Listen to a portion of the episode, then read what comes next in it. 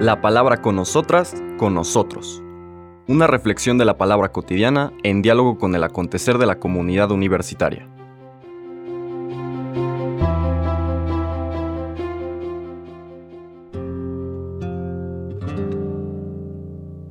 Hola, buenos días. Bienvenidas, bienvenidos a la palabra con nosotras, con nosotros. Ya estamos en la decimotercera semana del tiempo ordinario que inicia en sus Eucaristías de feria, de día, cotidianas, hoy 27 de junio, lunes. Seguimos nuestro recorrido por el Evangelio de San Mateo, ya en el capítulo octavo.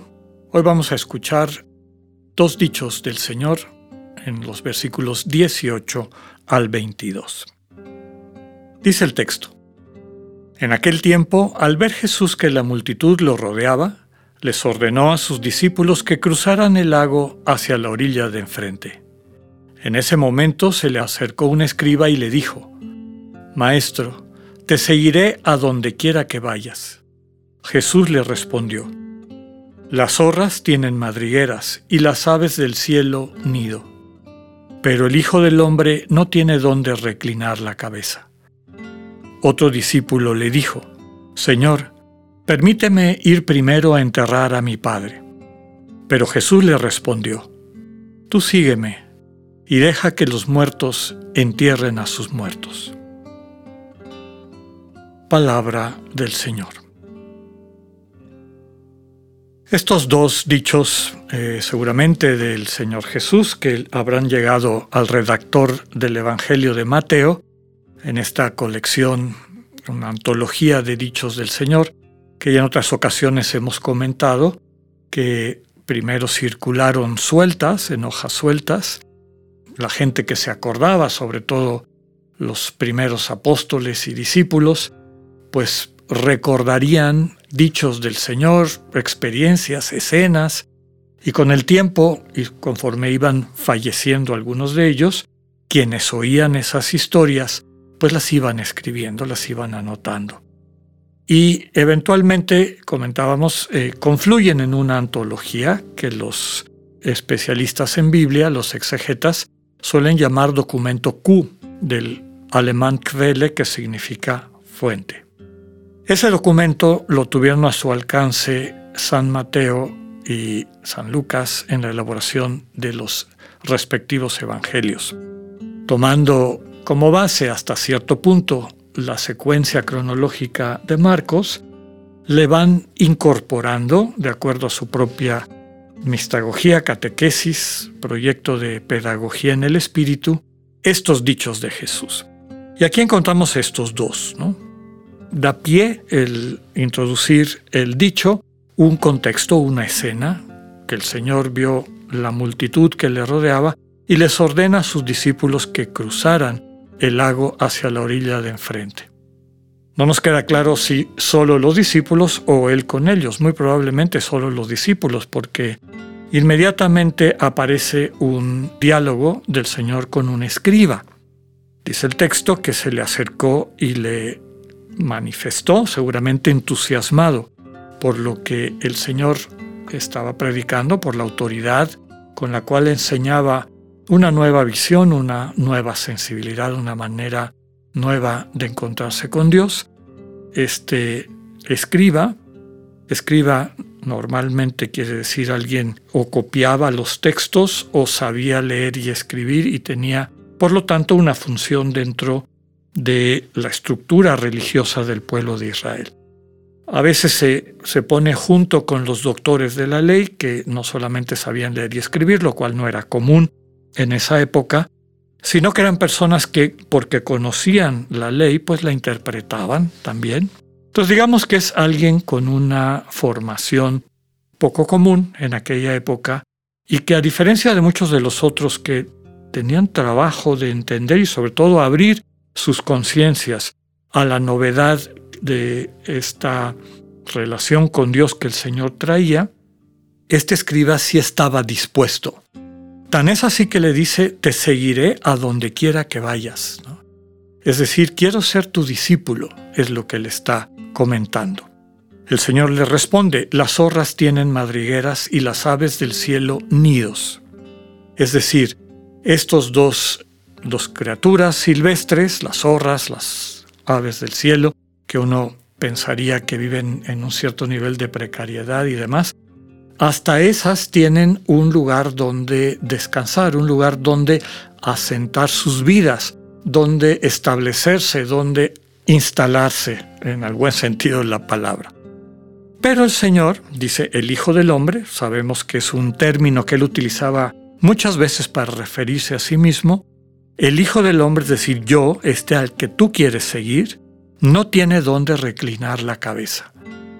Básicamente lo que está diciendo es, para quien acepta la invitación del reino, porque no es meramente seguir al, al rabbi, al maestro, que es el título que le da el escriba, es aprender a vivir dentro del reino. Y en este reino no se descansa en los lugares donde la gente normalmente descansa.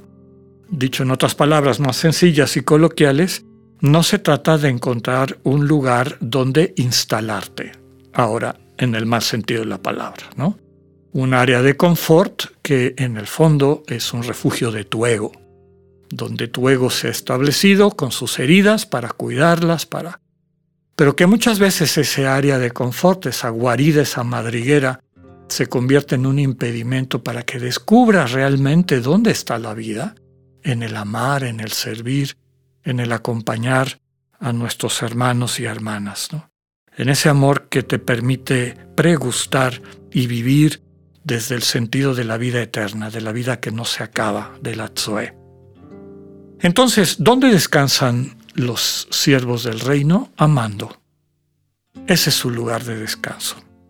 No es un lugar donde se reclina la cabeza a la manera de espacio de refugio, sino es un estado y una sensibilidad donde permanentemente nos sentimos sostenidos por el Dios cuyo amor nos fortalece y nos envía y nos capacita para poder transmitir vida. El segundo dicho también subraya esta radicalidad propia de quienes quieren seguir a Jesús. Le dice un discípulo, Señor, permíteme ir primero a enterrar a mi Padre. Pero Jesús le responde, tú sígueme y deja que los muertos entierren a sus muertos. Desde luego que no es una enseñanza contra la piedad filial, es decir, el cariño y el respeto de cualquier hijo o hija hacia su padre o madre, sino básicamente lo que está diciendo es la radicalidad, ¿no? sobre todo dirigido a personas y comunidades que a veces tenían que elegir entre las tradiciones, visiones, este, convicciones de su entorno familiar, que a veces estaba vinculado a la piedad judía tradicional, que ya hemos descrito muchas veces, y la propuesta del Señor Jesús, que implicaba una ruptura radical con esa piedad tradicional que seguramente no le iba a caer muy bien a muchos de sus parientes y a muchas de las personas con las que seguramente vivían e interactuaban anteriormente. Aceptar la invitación del, Señor Jesús implica dejar atrás muchas cosas. Y para la iglesia naciente, para la comunidad cristiana naciente, muchas veces significó dejar atrás a la familia, dejar atrás a los círculos en los que vivían, dejar atrás a las personas que les reconocían como parte de ellas mismas, porque compartían esa visión religiosa que ya describimos. Adoptar los valores del reino a veces significa tomar distancia de quien no los entiende o de quien los contradice. Y finalmente, el dramatismo de las palabras que el Señor escoja, ¿no? que, el Señor escoge. Deja que quienes optan por estar muertos se encarguen de sus otros muertos. ¿no? Deja que quienes se quieren mantener en esta visión pues asuman las consecuencias. No te dejes atrapar por esa trampa de llevar fiestas, la, fiesta en paz o la fidelidad a tu grupo de referencia familiar o social y que corras el peligro de quedar muerto, de dejar atrás esta oferta de vida plena que el Señor te ofrece. Pues vivamos a profundidad estas dos invitaciones que nos transmite el Evangelio para que, viviendo desde el Señor Jesús, poniendo nuestro descanso en amar y servir, vayamos acercándonos cada vez más a la verdadera vida. Que así sea, que tengan un buen día. Dios con ustedes.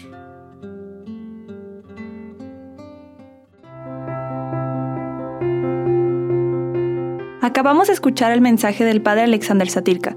Escúchalo de lunes a viernes a las 8.45 de la mañana por radiveroleón.com o a través de nuestra app gratuita para iOS y Android. Radio León, no todo está dicho.